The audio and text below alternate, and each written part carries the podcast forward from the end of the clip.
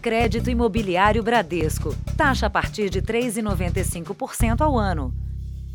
Boa noite. Boa noite. Entre os roubos praticados por assaltantes de motocicleta, um novo disfarce tem chamado a atenção das vítimas e autoridades de segurança. Como se fossem entregadores, a gangue dos motoqueiros transita sem chamar a atenção, surpreende pedestres ou invade casas. Câmeras de segurança já gravaram vários assaltos. Os criminosos chegam em duas motos. As pessoas na calçada não reagem, mesmo assim são agredidas. Os quatro assaltantes levam de tudo, até calçados e peças de roupa. Escondem o rosto com máscaras e capacetes. Em menos de 30 segundos, eles vão embora. Aqui não tem segurança nenhuma. Ontem é, a gente só conseguiu falar com a polícia porque estava passando uma GCM lá no, no horário de rota deles, né? porque a viatura mesmo não veio. Também em Santo André, no ABC Paulista, dois homens numa moto invadem uma casa para fugir com os celulares. Eles usavam um baú de entregas para não chamar a atenção. Um tipo de disfarce que tem se tornado cada vez mais comum. Você não consegue identificar se um moto motociclista com uma cesta térmica nas costas ele é ou não é? Essa cesta térmica é vendida em qualquer lugar, essa mochila. Moradores de Diadema, também no ABC Paulista, têm investido em circuitos de segurança para tentar inibir a ação de criminosos de moto que fingem ser entregadores. Mas pouco tem adiantado. Só neste quarteirão, em menos de um mês, câmeras de dois imóveis registraram quatro assaltos. Aqui, criminosos numa moto se aproveitam do momento em que duas mulheres descarregam o porta-malas do carro. No mesmo trecho da rua, dias antes, um vizinho havia sido assaltado por homens numa moto ao parar o veículo. Ah, é o motoqueiro da pizzaria. Quando você vê, a arma está na sua cabeça. Ele chega e te rouba com aquela mochila, delivery. Você não pode andar na rua, você não pode atender um celular na rua, que, que eles te levam tudo. Além de câmeras de segurança e do reforço no policiamento, é preciso estar atento ao entrar e sair de casa. As pessoas têm que tomar essa consciência, esse cuidado de tem um motociclista na frente, esperar um pouquinho, se puder, sabe? Daqui a pouco ele vai fazer a entrega, ele vai embora. Se não, entrar rápido, porque às vezes, às vezes é aquele segundo, a pessoa vai, toca o telefone, ele atende, então ele está se expondo. Veja agora outros destaques do dia. Líder do governo ataca a CPI, bate boca com senadores e terá que depor como convocado. Tribunal Superior Eleitoral anuncia medidas para aumentar a transparência nas eleições. Morre aos 85 anos por complicações da Covid-19 o ator Tarcísio Meira. E na série especial, as discussões e a falta de diálogo que ameaçam a união das famílias.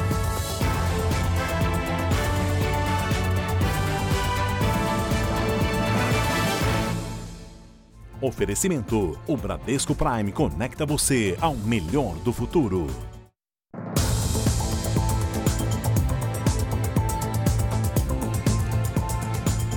Um homem foi preso em São Paulo suspeito de envolvimento com uma quadrilha que sequestrava as vítimas e exigia uma transferência via Pix para libertar os reféns. Segundo a polícia, em apenas um dos sequestros relâmpago, os criminosos teriam exigido 120 mil reais. A casa do suspeito fica na mesma região em que as vítimas eram mantidas reféns. Quando os policiais chegaram ao imóvel, ainda estava escuro e o homem dormia. Guilherme Soler Alexandre recebeu voz de prisão ainda na cama. Segundo a polícia, o homem preso faz parte de um grupo que teria cometido pelo menos 20 sequestros relâmpagos só nos últimos dois meses. Os criminosos agiam quase sempre durante a noite, principalmente na zona leste de São Paulo. Câmeras de segurança flagraram o momento em que um empresário que estava dentro deste carro acabou rendido. O homem foi mantido refém durante sete horas, enquanto os criminosos usavam os cartões bancários dele. Dois sequestradores foram flagrados numa adega. Os suspeitos também fizeram transferências via Pix. O prejuízo foi de 120 mil reais. Dos 433 casos de sequestro relâmpago investigados esse ano em São Paulo, 125 tiveram vítimas que foram obrigadas a fazer transferências via Pix para os criminosos. Se a pessoa tiver condição de ter dois telefones, mas o telefone com o aplicativo bancário que, que permaneça dentro de casa, dentro da sua empresa. Se você tiver um limite baixo de, de transferência ou mesmo de operações com o cartão, vai se tornar desinteressante para os criminosos. Um homem acusado de estelionato teria enganado mais de mil pessoas, principalmente no Pará. E hoje ele foi preso no interior de São Paulo. Segundo a investigação, ele prometia multiplicar o rendimento financeiro em pouco tempo. Na casa dele foram encontrados 150 quilos de rubis, avaliados em mais de 30 milhões de reais. Olavo Renato Martins Guimarães foi preso no início da manhã. Ele estava escondido em uma casa de luxo na cidade de Indaiatuba, interior de São Paulo. Olavo é acusado de chefiar uma organização criminosa que recrutava investidores com promessas de rendimentos financeiros que variavam entre 7% e 10% ao mês. Valores bem superiores à média aplicada no mercado. Esse esquema, que promete lucro fácil em pouco tempo, é conhecido como pirâmide financeira. Foram quase oito meses de investigação. Segundo a polícia, a quadrilha atuava em diferentes estados. A suspeita é que mais de mil pessoas tenham caído no golpe, cerca da metade só aqui no Pará. Um prejuízo às vítimas que pode chegar a 60 milhões de reais. Para lavar parte deste valor milionário, Olavo comprava rubis. Seis caixas lotadas foram apreendidas com o golpista. Nos sacos lacrados havia 150 quilos de pedras preciosas, valor que ultrapassa 31 milhões de reais. Aquelas pessoas que é, investiam acima de 100 mil reais, elas recebiam é, documentos de imóveis que dariam como garantia, só que durante as investigações nós verificamos que não existiam esses imóveis, seriam documentos fraudulentos e que elas ofereciam como garantia. O caso foi denunciado com exclusividade em fevereiro deste ano pelo programa Domingo Espetacular. Nós conversamos com várias vítimas, pessoas que investiram na empresa e perderam tudo. Lá de casa, eu investi 100 mil, minha esposa 50 uma outra filha 100 mil. Uma associação foi montada por quem foi enganado pelo golpista. Com a prisão do estelionatário, as vítimas têm esperança de reaver o dinheiro. Quando uma quadrilha dessa mexe com o ser humano, ela não está mexendo apenas com teu bolso, ela está mexendo com teus sonhos, ela está mexendo com tudo aquilo que envolve a tua vida. A defesa de Olavo Renato foi procurada, mas não atendeu a nossa ligação. Em Goiás, 15 motoristas de caminhão foram presos. Eles teriam simulado roubos de carga. E provocado um prejuízo de mais de 30 milhões de reais. Os criminosos tinham como alvo cargas de aço e soja. Para a polícia e para os clientes que contratavam o frete, diziam ter sido roubados na estrada. Mas a carga, na verdade, estava nas mãos de receptadores ligados ao bando. Para conseguir vítimas, os caminhoneiros ofereciam um valor mais barato para realizar o serviço. O dono da carga vai buscar frete mais barato, porque aí a carga ficaria até mais é, barata também para que ele pudesse fazer essa negociação. Ou seja, o primeiro atrativo era exatamente esse aplicativo que oferecia esse serviço. O grupo atuava nos estados de Goiás, São Paulo e Minas Gerais. O grande número de caminhoneiros relatando roubos com as mesmas características chamou a atenção da polícia. A investigação começou em junho de 2020 e, nesse período, pelo menos 32 cargas foram desviadas, causando um prejuízo de 30 milhões de reais. Somente no ano passado, segundo a Associação Nacional do Transporte de Cargas e Logística, o Brasil registrou mais de 14 mil ocorrências de roubos de cargas. O prejuízo chega a um bilhão de reais. A região Sudeste é a mais afetada, com mais de 80% das ocorrências.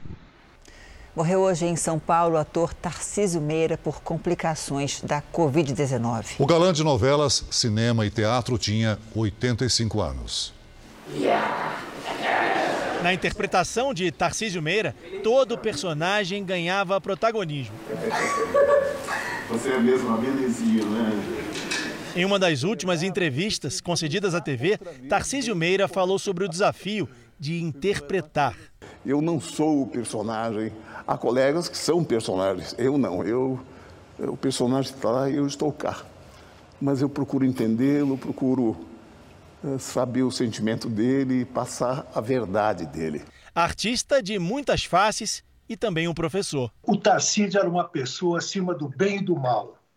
Ele, quando ia fazer um trabalho e ele encontrava com atores em início de carreira, ele virava um parceiro da pessoa. Vai deixar muita saudade em todo mundo, como ator e como amigo. A notícia da morte do ator ecoou nas redes sociais. Não faltaram manifestações de carinho e homenagens. Ele foi único, um dos maiores atores do nosso país, uma das pessoas mais gentis que eu conheci. Tive a grande alegria de poder contracenar. Toda perda é lamentável, mas quando se trata de alguém com um significado tão grande, nos parece que a perda é ainda maior. Tarcísio Meira morreu menos de uma semana depois de ser internado neste hospital de São Paulo. Ele e a esposa, a atriz Glória Menezes, deram entrada na última sexta-feira com diagnóstico de Covid-19. A atriz apresentou melhora nos sintomas da doença. Já Tarcísio Meira teve que ser entubado e submetido à hemodiálise contínua. O quadro se agravou até a morte. Tarcísio de Magalhães Sobrinho nasceu em São Paulo. Estreou no teatro em 1957 e quatro anos depois na TV, onde contracenou com Glória Menezes pela primeira vez. Os dois foram casados por 59 anos. Da relação nasceu o Tarcísio Filho, também ator. O legado que, que o Tarcísio deixa é uma formação, inclusive sobre o modo de atuar em TV, mostrando que é possível você ir para o passado, para o futuro, é, para fazer jovens, fazer adultos, fazer é, pessoas na terceira idade também, e a arte continua.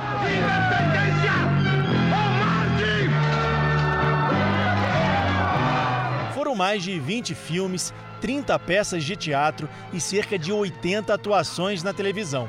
Uma carreira de mais de seis décadas e muitos amigos. Vá em paz, meu querido amigo Tarcísio. Sempre lembrarei das nossas últimas conversas.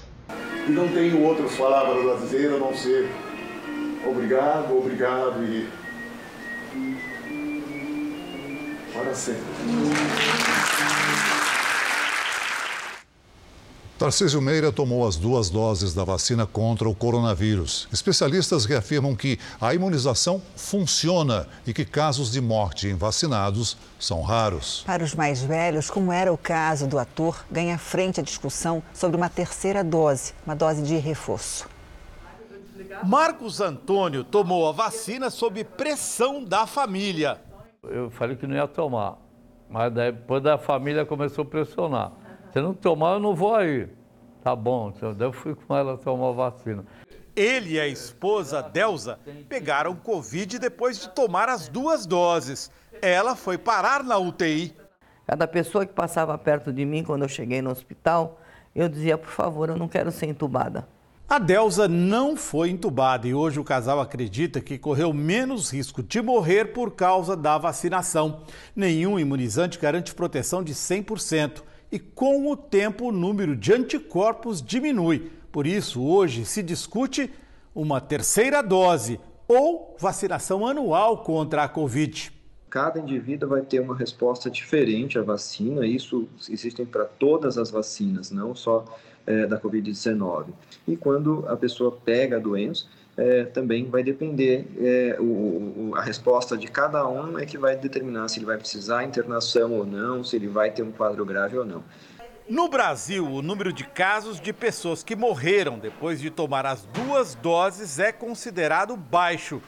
As principais vítimas são os mais idosos, como foi o caso do ator Tarcísio Meira. 96% das pessoas vacinadas não estão morrendo, e é isso que me interessa em relação às vacinas. E a, a, o, eu vou insistir que as pessoas acima de 70 anos é a maioria das pessoas que morreram, mesmo estando com duas, duas doses de vacina, que é exatamente aquela população que responde pior à vacinação e que está mais vulnerável. Vamos então saber como é que está a pandemia no Brasil. Segundo o Ministério da Saúde, o país tem mais de 20 milhões 285 casos de Covid-19. São 566.896 mortos. Foram 1.148 mortes notificadas em 24 horas. Também entre ontem e hoje, 58 mil pessoas conseguiram se recuperar. No total, já são 19 milhões 151 mil pacientes curados, 567 mil seguem em acompanhamento. A seguir, ministro Alexandre de Moraes do Supremo abre um novo inquérito contra o presidente Bolsonaro. E na série especial, os desafios familiares de mulheres que conquistaram o mercado de trabalho.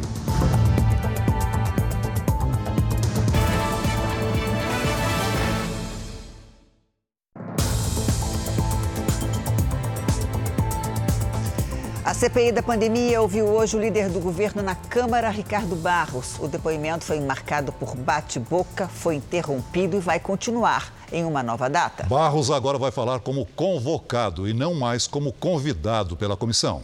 O depoimento mais esperado da semana também foi o mais tumultuado dos últimos tempos.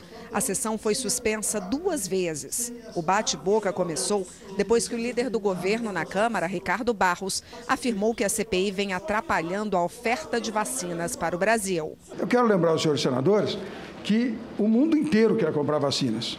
O mundo inteiro quer comprar vacinas. E eu espero que essa CPI traga bons resultados para o Brasil, produza um efeito positivo para o Brasil, porque o negativo já produziu muito afastou muitas empresas interessadas em vender vacina no Brasil que não se interessam Isso mais. Não é verdade, Isso não é verdade. Aí não dá. Diante do clima pesado, a CPI decidiu ouvir novamente, em outra data, Ricardo Barros. Mas dessa vez, ele virá como convocado e não como convidado. Nesse caso, Ricardo Barros será obrigado a comparecer à CPI e não pode mentir no depoimento, senão comete o crime de falso testemunho. A data do novo depoimento ainda não foi marcada. Por várias vezes, Ricardo Barros disse que o presidente Bolsonaro nunca afirmou que ele estava envolvido em uma suposta fraude no contrato da Covaxin. Alertado pelo deputado Luiz Miranda, o presidente teria perguntado sobre Barros. O presidente nunca afirmou e não tinha como desmentir o que ele não afirmou. Eu acho correto que o presidente não se dirija ao deputado Luiz Miranda, porque o deputado Luiz Miranda fez uma quebra de confiança no relacionamento com o presidente. Mas o presidente nunca afirmou que eu estava envolvido no caso Covaxin. Ele perguntou. E aí Todas as falas do Luiz Miranda são nesse sentido. Não há nenhuma em que ele de vir tenha colocado de, de forma é, diferente. Ricardo Barros, que foi ministro da Saúde no governo Temer, seria responsável por levar intermediadores de laboratórios de vacinas ao Ministério da Saúde. Uma dessas pessoas seria Francisco Maximiano, dono das empresas Precisa e Global Medicamentos. Ele nega que tenha relações com o empresário. Na gestão de Barros no Ministério, a Global chegou a fechar um contrato com a pasta.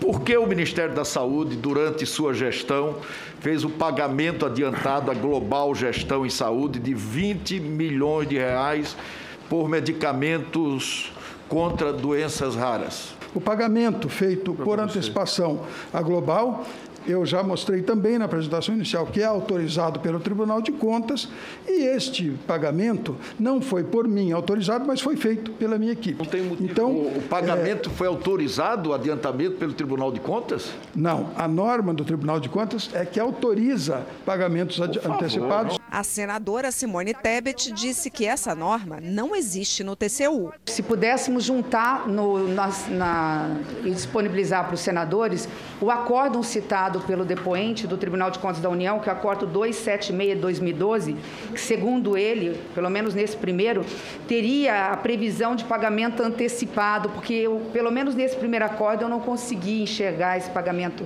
antecipado como possibilidade. Ricardo Barros também negou ter indicado Roberto Dias, ex-diretor de logística do Ministério, que teria pedido propina em uma negociação de vacinas.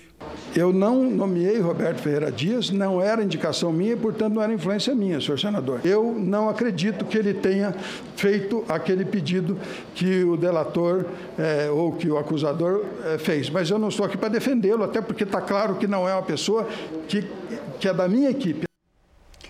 Raíssa Leal, a fadinha do skate, medalha de prata nas Olimpíadas de Tóquio, ganhou mais um prêmio, desta vez do Comitê Olímpico Internacional. Aos 13 anos, ela foi eleita a atleta que melhor representou os valores olímpicos no Japão. Wow, I'm super happy to be that Em inglês, a fadinha disse estar super feliz e que essa conquista significa muito para ela, porque pôde compartilhar com os fãs a força da amizade genuína dos skatistas durante os Jogos. Veja a seguir: a Justiça Eleitoral anuncia medidas de segurança para a urna eletrônica e presidente Bolsonaro faz novas críticas. E na série especial, como evitar que discussões e a falta de diálogo ameacem a família.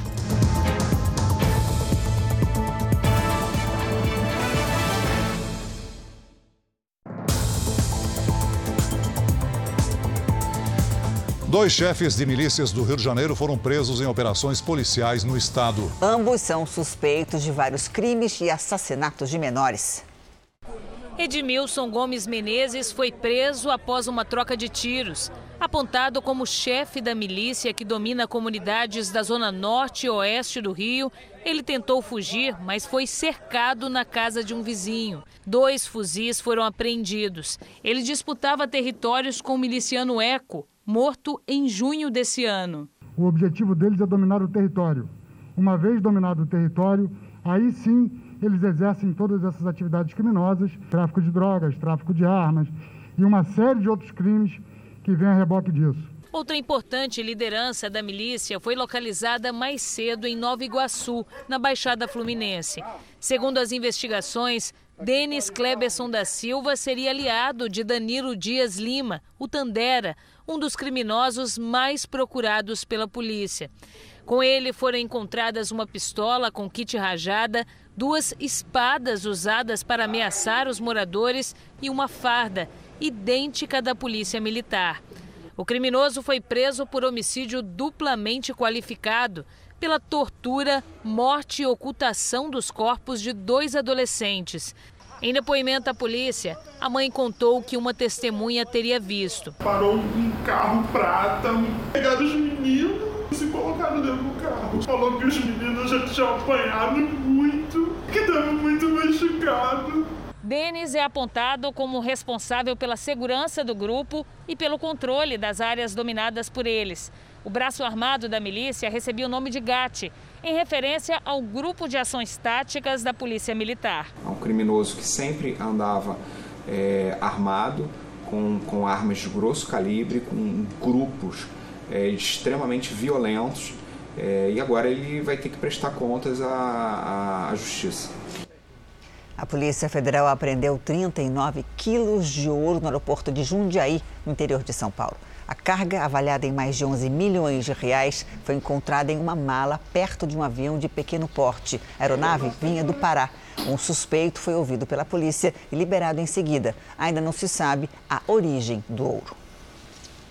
No Rio Grande do Sul, um bebê morreu no incêndio. A suspeita é que o fogo tenha começado em um aquecedor. Por isso, nessa época fria do ano, os cuidados dentro de casa devem ser redobrados. A casa de madeira facilitou a propagação das chamas. A criança de um ano dormia sozinha e morreu. Os pais haviam saído para trabalhar e os avós do menino, que moram no mesmo terreno, não conseguiram salvar o neto. Naquele momento ali já a casa, devido ao incêndio de grandes proporções, ali tomou conta, colapsou a, o telhado e desabou a casa, o telhado ali. As investigações iniciais apontam para um aquecedor elétrico como causa do incêndio. No inverno, aumenta o uso de equipamentos para aquecer as casas, só que os riscos de acidentes também são maiores. Aqui no Rio Grande do Sul, de acordo com o Corpo de Bombeiros, o número de incêndios em residências aumentou quase 40% em 2020 na comparação com 2019. É importante ter ligações elétricas adequadas para esse tipo de aparelho.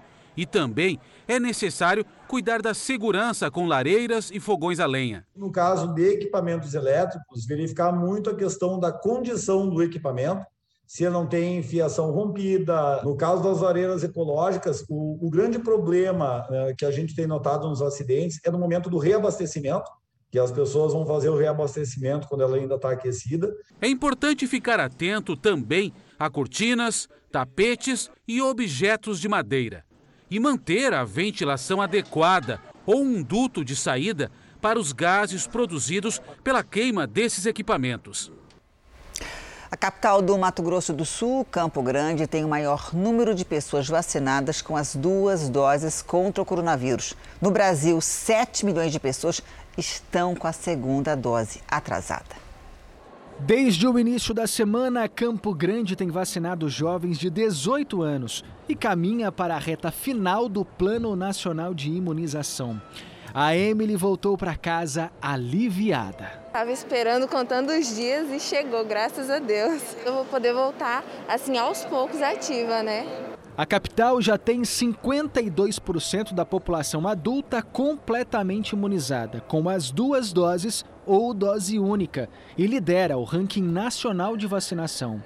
A capital de Mato Grosso do Sul aparece à frente de cidades como Porto Alegre, Vitória e Florianópolis, que também apresentam um bom desempenho na cobertura vacinal. Motivo de orgulho para Lília, técnica de enfermagem que trabalha nos mutirões de vacinação. E hoje a gente vendo que né, está evoluindo, que a gente está seguindo com a vacinação, é muito gratificante para mim. Aos poucos, a imunização contra a Covid-19 vai avançando pelo país. Só que por trás desse cenário de otimismo, de acordo com o Ministério da Saúde, ainda há 7 milhões de brasileiros que seguem com a segunda dose atrasada. A cidade do Rio de Janeiro teve a vacinação da primeira dose paralisada por dois dias por falta de imunizantes. Em Porto Alegre, mais de 400 pessoas estavam com a segunda dose da Pfizer atrasada, também por falta de doses. Vamos ver como está o andamento da vacinação em todo o país. Somadas as aplicações da primeira e segunda doses, 1 milhão 625 mil pessoas receberam a vacina contra o coronavírus nas últimas 24 horas. E hoje o Brasil tem mais de 111 milhões 864 mil pessoas vacinadas com a primeira dose e 48 milhões 184 mil pessoas completaram a imunização. São Paulo tem 29 mil, 29 milhões 961 mil vacinados com pelo menos a primeira dose. Isso representa 64,73% da população do estado. Pernambuco já imunizou 48,81% dos habitantes. São mais de 4 milhões 694 mil pessoas. Dos paraibanos, 49,94% estão com pelo menos a primeira dose, o que equivale a mais de 2 milhões e 17 mil pessoas. E no portal r7.com você pode acompanhar a situação de todos os estados no mapa interativo.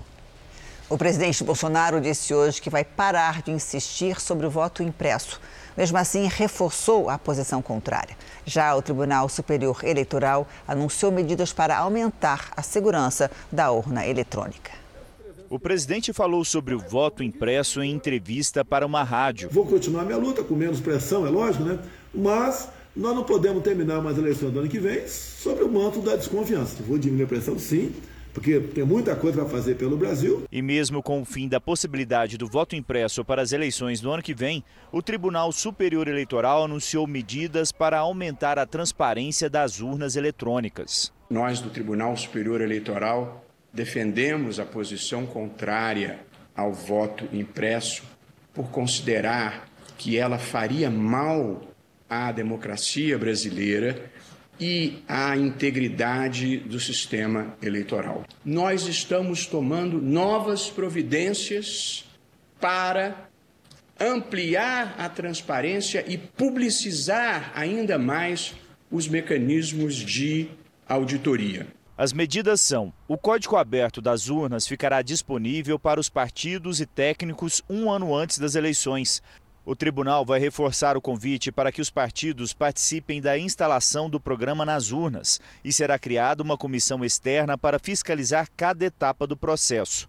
Além disso, a Justiça Eleitoral avalia ampliar o número de urnas que participam do chamado teste de integridade, uma votação paralela em que os votos são impressos e depois o resultado é conferido com um boletim de urna. E a verdade é que não há remédio na farmacologia jurídica para maus perdedores. O voto impresso não impede o argumento de fraude de quem não queira democraticamente aceitar o resultado das eleições. Eu estou expondo isso para que as pessoas possam compreender, possam ter argumentos na mesa e não teorias conspiratórias. Ao longo do dia, Bolsonaro participou de dois eventos ligados aos militares. Na cerimônia de cumprimentos aos oficiais generais no Palácio do Planalto, voltou a chamar as Forças Armadas de poder moderador, ou seja, capaz de moderar as relações entre os outros poderes. Nas mãos das Forças Armadas, o poder moderador. Nas mãos das Forças Armadas, a certeza da garantia da nossa liberdade, da nossa democracia e o apoio total às decisões do presidente para o bem da sua nação. A fala do presidente Bolsonaro pode provocar um novo desentendimento com o Supremo Tribunal Federal. Uma decisão do ministro Luiz Fux, presidente do STF, de junho do ano passado, já definiu que as Forças Armadas não podem atuar como poder moderador entre os poderes executivo, legislativo e judiciário.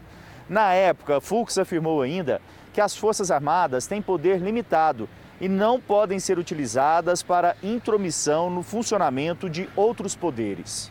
No fim do dia, Bolsonaro participou de uma coletiva o governo voltou a confirmar que serão pagas mais três parcelas do auxílio emergencial até novembro e que depois tem a intenção de substituir o Bolsa Família por um novo programa social. Segundo acertado com a equipe econômica, o reajuste será de no mínimo 50% eh, do que se paga na média do Bolsa Família atualmente. O Supremo Tribunal Federal abriu uma nova investigação contra o presidente Bolsonaro por suposto vazamento de informações sigilosas. Yuri Ascar, de Brasília, tem as informações. Boa noite, Yuri. Boa noite, Celso. Boa noite a todos. A abertura do inquérito foi determinada pelo ministro do STF, Alexandre de Moraes, depois que o Tribunal Superior Eleitoral apresentou uma notícia crime contra Bolsonaro. Os ministros do TSE relataram uma suposta conduta criminosa do presidente no último dia 4, com a divulgação nas redes sociais de um inquérito da Polícia Federal sobre a invasão por um hacker ao sistema do tribunal em 2018. O deputado federal Felipe Barros também foi incluído no inquérito. Moraes determinou ainda o afastamento do delegado da Polícia Federal responsável por essa investigação, Vitor Neves Feitosa Campo. E o ministro Dias Toffoli, também do Supremo, determinou que o procurador-geral da República, Augusto Aras, se manifeste sobre os ataques de Bolsonaro contra as urnas eletrônicas. Celso Janini. Obrigado, Yuri. A Câmara dos Deputados encerrou a votação de propostas que alteram artigos da lei trabalhista. Nós vamos a Brasília agora com Alessandro Saturno, que tem ah, os detalhes. Boa noite, Saturno. Olá Celso, boa noite para você e a todos que nos assistem. Olha, o texto original ele chegou aqui à Câmara como parte das iniciativas do governo federal para evitar demissões durante a pandemia. O problema é que o texto final trouxe alterações permanentes nas relações de trabalho. Vamos ver como ficou. O regime especial de trabalho incentivado, qualificação e inclusão produtiva, ou REQIP, é para jovens entre 18 e 29 anos. É preciso estar desempregado há dois anos e inscrito em programas de baixa renda. Sem muitos direitos trabalhistas, o jovem receberá uma bolsa, vale transporte e um curso de qualificação. O programa de incentivo ao primeiro emprego para jovens e de estímulo à contratação de maiores de 55 anos, ou Priori, foca nos mais jovens e nos mais velhos. O empregado recebe um bônus no salário, mas o FGTS é menor. Os programas têm duração e salários limitados. O texto reduz o pagamento de horas extras para algumas categorias, como bancários, jornalistas e operadores de telemarketing. Restringe o acesso à justiça trabalhista de graça. Só terão acesso pessoas carentes. E proíbe juízes de anular pontos de acordos extrajudiciais firmados entre empresas e empregados. O projeto agora segue direto para o Senado e, se lá for aprovado sem alterações, vai para a sanção do presidente Jair Bolsonaro. Celso Jani. Obrigado, Alessandro. Vamos agora com a opinião de Augusto Nunes. Oi, Augusto, boa noite para você. Boa noite, Janine. Boa noite, Celso. Boa noite a você que nos acompanha. A Câmara dos Deputados negou-se a adotar o Distritão, sistema eleitoral em que as vagas são preenchidas pelos candidatos que tiverem mais votos. Para os adversários dessa fórmula, ela beneficia políticos já conhecidos, dificulta a renovação do poder legislativo e beneficia indivíduos em detrimento de partidos. No mesmo dia, a Câmara decidiu ressuscitar a coligação partidária em eleições parlamentares. Sepultada em 2017, essa invencionice permitia que celebridades como o humorista Tiririca arrastassem para o Congresso candidatos de outros partidos contemplados com votações raquíticas. Reformas políticas devem aperfeiçoar o sistema em vigor. O resgate desse tipo de coligação configura uma indefensável volta ao passado. Existem no Brasil 33 partidos a maioria dos quais não faz sentido. Sem representatividade, sem programas e sem rumo, a sobrevivência dessas siglas se deve também aos acordos que resultam em coligações sem pé nem cabeça. Só pioram a paisagem política nacional. O nível de água dos reservatórios do Sudeste e Centro-Oeste estão no pior índice em 22 anos. A seca provocou queda na geração de energia, o que deixa a conta de luz mais cara. Olhando assim, parece uma imensidão de água.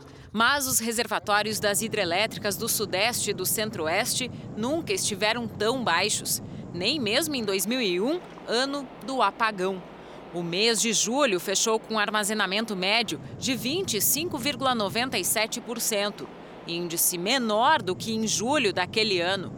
Eu acho que os sistemas hoje de abastecimento de água, eles estão, os mananciais estão interligados, a rede de distribuição também está mais bem preparada. A situação pode se agravar ainda mais nos próximos meses. É o que prevê o operador nacional do sistema elétrico, responsável pelo controle da geração de energia no país.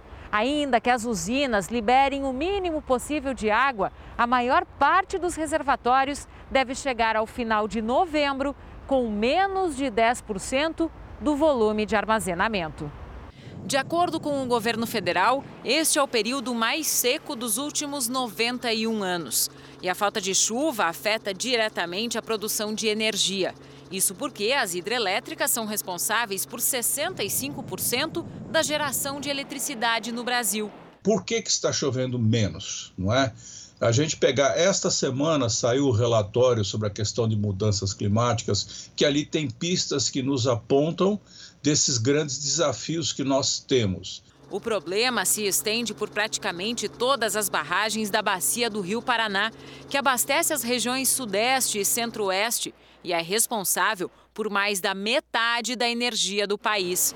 Enquanto a chuva não vem, é preciso pensar em soluções. Nós precisamos de uma ação conjunta para recuperar e preservar os mananciais sem água não há vida, não há atividade econômica. Então, todos os esforços precisam ser feitos nesse sentido.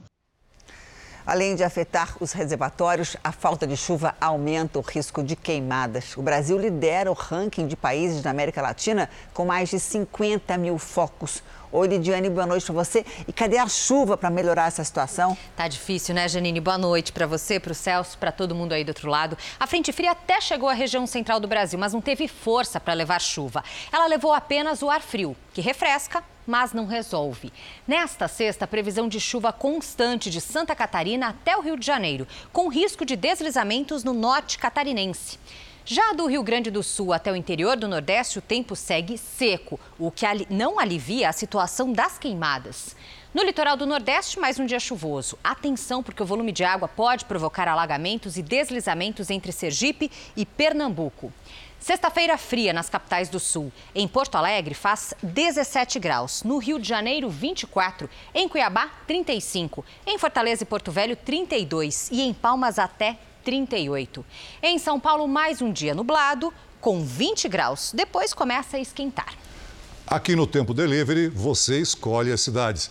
O Walter quer saber como fica o tempo em Vitória da Conquista, na Bahia. Opa, vamos para lá. Walter, aí em Vitória da Conquista o sol aparece entre nuvens nos próximos dias, mas não chove. Máximas entre 25 e 26 graus até domingo. E agora é a vez do Cláudio, de Sete Lagoas, Minas.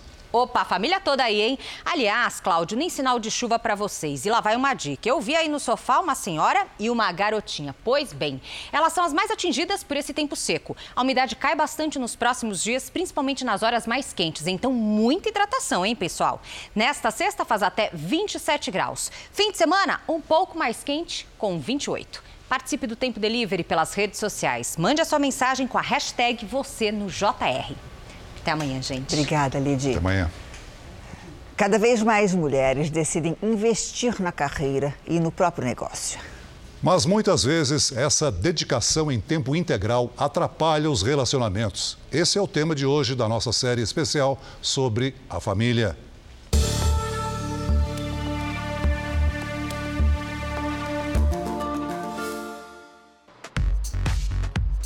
Uma mulher vaidosa, feminina, bem-sucedida. A vida desta empresária é praticamente trabalho. Ela dorme pouco e, até quando viaja, se planeja para conhecer lugares novos e divulgar fotos nas redes sociais para milhares de seguidoras. Então sai às vezes de casa 3 horas da manhã, 4 horas da manhã, porque a gente vai para São Paulo fazer compras para a loja. A gente volta umas 9 horas, aí tem que colocar a mercadoria toda no, no sistema, as meninas etiquetar as coisas todas. A gente vai chegar em casa lá para umas 8, 10 horas da noite, a gente trabalha mais um pouco na internet, vai dormir tipo umas 2 horas da manhã.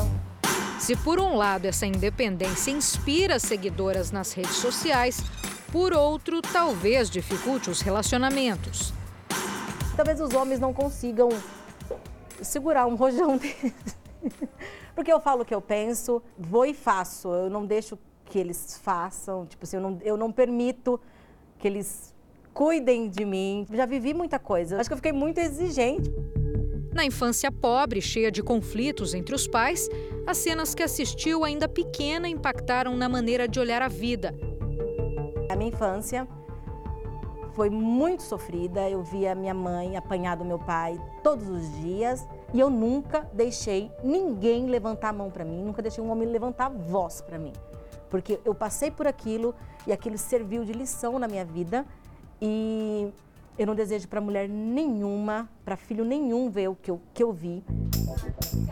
Andréa foi casada durante sete anos. Depois passou por alguns relacionamentos, mas hoje, por opção própria, diz que não tem espaço para outro companheiro. Pode ser que mais para frente. Nesse momento eu estou empenhada na minha loja, eu tenho um filho de praticamente 15 anos, então eu estou ali na educação do meu filho que eu crio sozinha. As mulheres chefes de família já passam dos 35 milhões e esse número vem crescendo ano a ano no Brasil. Elas tentam conciliar e equilibrar carreira, casa e filhos. E é por isso que os relacionamentos não são prioridade. As mulheres hoje são maioria nas universidades. Enquanto 18% dos homens brasileiros de 25 a 34 anos têm ensino superior, essa porcentagem sobe para 25% entre as mulheres da mesma faixa etária. Na opinião desta psicóloga, o que tornou essas mulheres fortes, também criou uma barreira para outros sentimentos. Uma mulher ela deixou de ser dependente do homem. Então não tem mais o diálogo, tem agora já a briga, já tem a discussão. Não deu certo, não deu, então tudo bem, cada um para o seu lado. Então hoje o imediatismo também está nesse. Vai embora, ou eu vou embora. É onde os casos de divórcio aumentaram imensamente. Porque hoje as pessoas não esperam mais.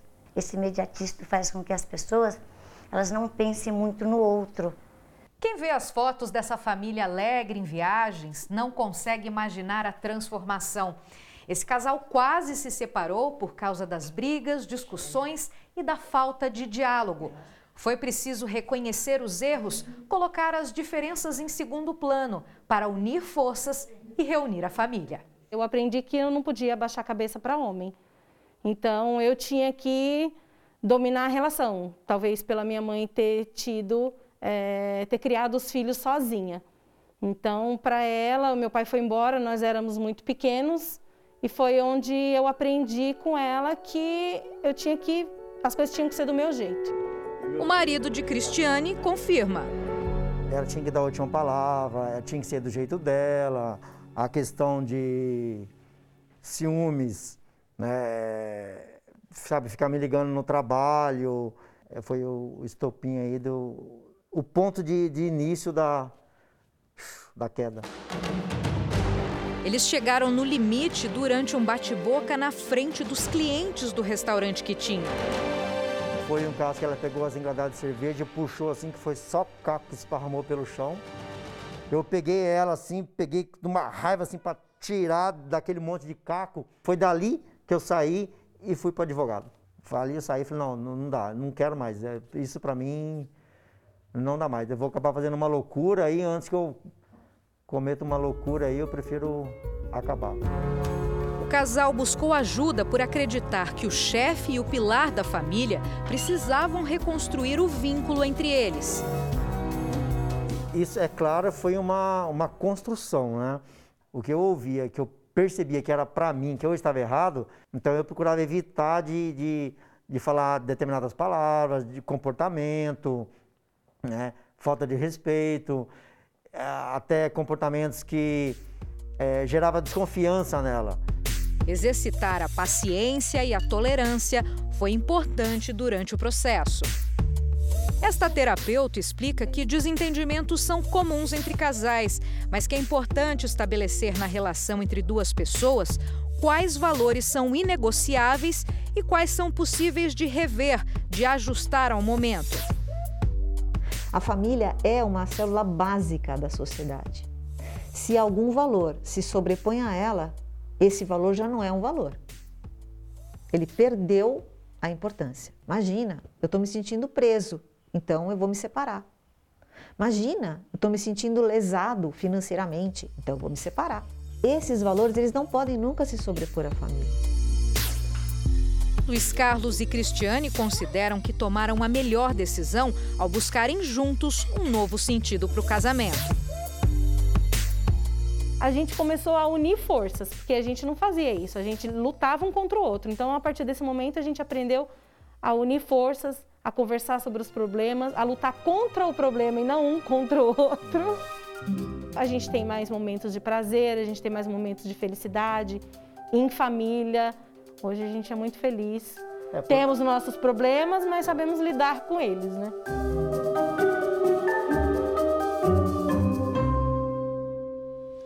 O Jornal da Record de hoje termina aqui. A edição na íntegra e também a nossa versão em podcast estão no Play Plus e em todas as nossas plataformas digitais. À meia-noite e meia tem mais Jornal da Record. Fica agora com a novela Gênesis. Boa noite para você. Boa noite e até amanhã.